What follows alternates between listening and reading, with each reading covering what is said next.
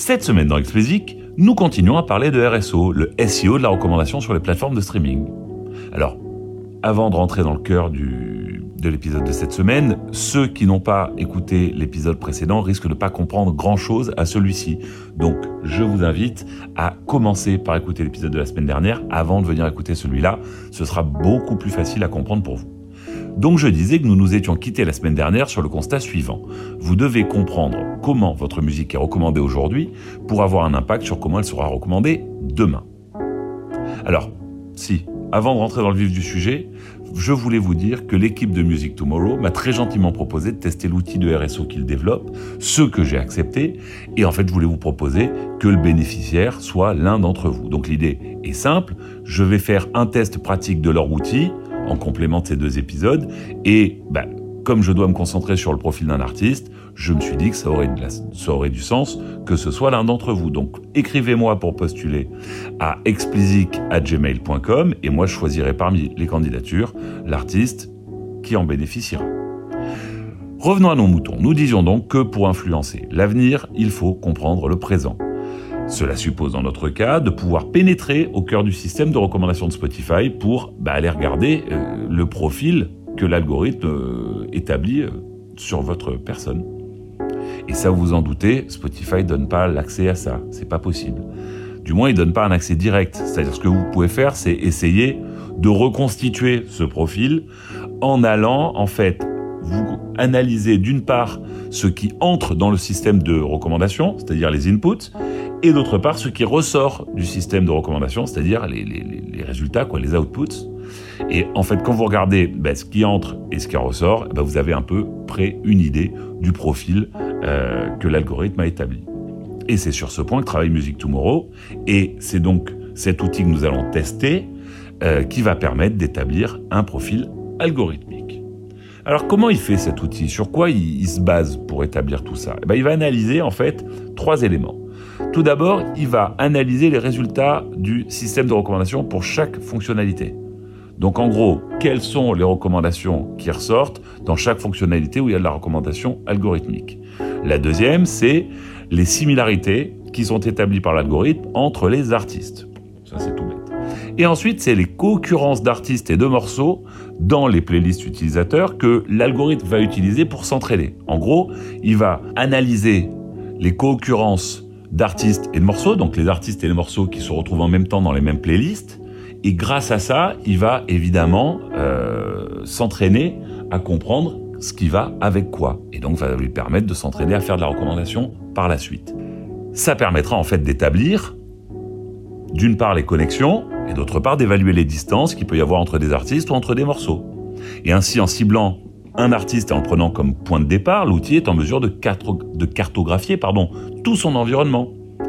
Une fois que cet environnement est, cartographié, il est regroupé pour être présenté en clusters, clusters de genre, de playlists, d'artistes et même de profils démographiques. Et ces clusters permettent de comprendre comment l'algorithme divise l'audience de l'artiste en sous-audiences et ainsi où et à qui l'algorithme recommandera sa musique sur Spotify. Alors c'est à ce moment-là de l'article que l'équipe de Music Tomorrow va illustrer son propos par un exemple. Alors ils prennent l'exemple de Joji, qui est un artiste éclectique euh, dont la musique est à la croisée de, plusieurs chemins. La cartographie proposée se matérialise par une série de nœuds plus ou moins connectés les uns aux autres.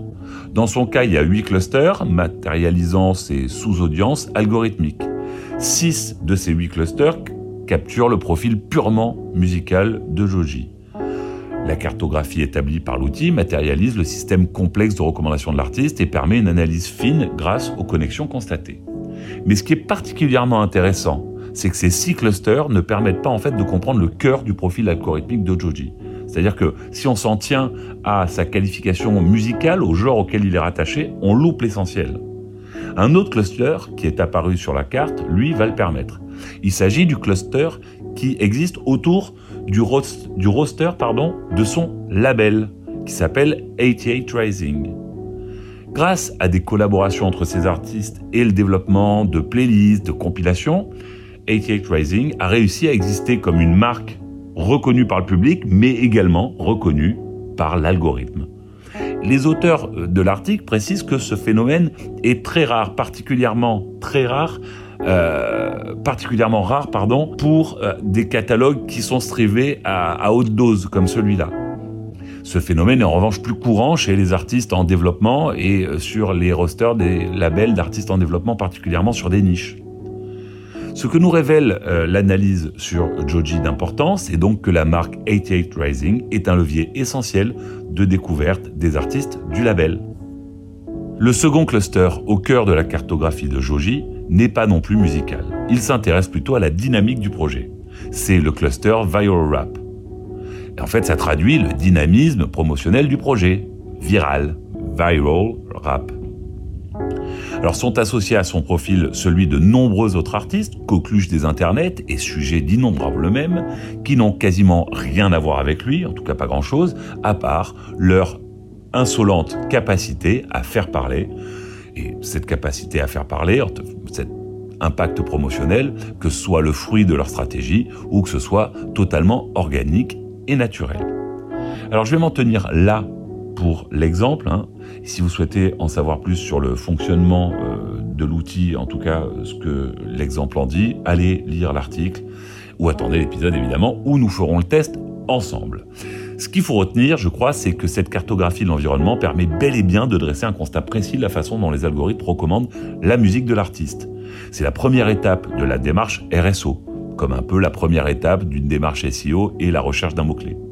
C'est le moment en fait où de vous demander, et souvenez-vous on en parlait dans l'épisode précédent, dans quelle pool de talents vous voulez voir votre musique figurer, de prioriser ces poules de talents et de mettre en place les actions qui vous permettront d'y arriver. Alors pour mettre en place votre stratégie de positionnement algorithmique, l'article nous explique qu'il faut répondre à trois questions. Première question, à quelles audiences la musique devrait-elle être recommandée? Faudrait-il s'adresser à des aficionados d'un genre en particulier? Ou plutôt cibler des auditeurs plus mainstream de pop À vous de voir. C'est le moment également de penser au pool de talents que vous souhaitez intégrer. Soyez réaliste, évidemment, hein, prenez en considération le fait que la concurrence peut être extrêmement rude hein, pour rentrer dans des pools de talents euh, très demandés. Souvenez-vous l'exemple qu'on prenait de Drake euh, la semaine dernière, montrant bien que c'est pas parce que vous rentrez dans les pools de talents les plus euh, attractifs ou les plus sexy que ce sont ceux qui seront le plus efficaces pour votre projet. Gardez-vous bien ça en tête. Et surtout, et ça on l'avait déjà dit la semaine dernière, mais je vous le redis, travaillez avec l'algorithme et pas contre l'algorithme. Deuxième question qu'il faut se poser, quel contexte de recommandation convient le mieux à la sortie? Est-ce un autoplay ou une radio, c'est-à-dire un contexte très laid-back d'écoute, ou plutôt une playlist algorithmique comme Discover Weekly, qui elle va être beaucoup beaucoup plus engagée et s'adresser à des gens qui sont beaucoup moins laid-back, carrément pas laid-back même dans l'utilisation du service? Et la troisième question, enfin, comment transposer tout ceci en termes de métadonnées? Et dans le cas de Spotify, comment taguer correctement tout ceci dans Spotify for Artists? Allez, on va s'arrêter là pour cette semaine. Hein. N'hésitez pas à postuler pour le test de l'outil en m'écrivant à explicit@gmail.com. Si le sujet vous passionne et que vous voulez aller plus loin, allez vraiment lire les deux articles directement sur le site de Music Tomorrow. Ils sont, bien entendu, hein, c'est logique, beaucoup plus fouillés que la vulgarisation que je viens de vous en livrer. Et surtout, le deuxième article dont je parle quasiment pas ici vous permettra de euh, commencer à réfléchir et vous proposera des actes de réflexion sur les tactiques à adopter pour influencer pardon, la recommandation algorithmique. Et je le répète, les liens sont dans la newsletter. Alors moi, si je me suis concentré que sur la partie outils, c'est que c'est elle, à mon avis, qui est le en l'état actuel des choses et de leur connaissance euh, du sujet, c'est elle qui est la plus intéressante, parce que c'est là pour l'instant en tout cas qui est la vraie innovation. Les tactiques qui sont déployées sont par essence à ce stade des tests, et le sujet est tellement frais que tout est à imaginer. Alors je préfère laisser un, un peu de temps passer avant de vous partager des tactiques qui, à ce moment-là, je l'espère, auront fait leur preuve. Allez, c'est vraiment tout pour cette semaine. Comme d'habitude, si vous ne l'avez pas encore fait, abonnez-vous à la newsletter. Le lien est en description. Pour me soutenir, écoutez-moi sur Sibel, mettez-moi 5 étoiles sur Apple et abonnez-vous, quelle que soit la plateforme que vous utilisiez. Allez, bon week-end et à la semaine prochaine.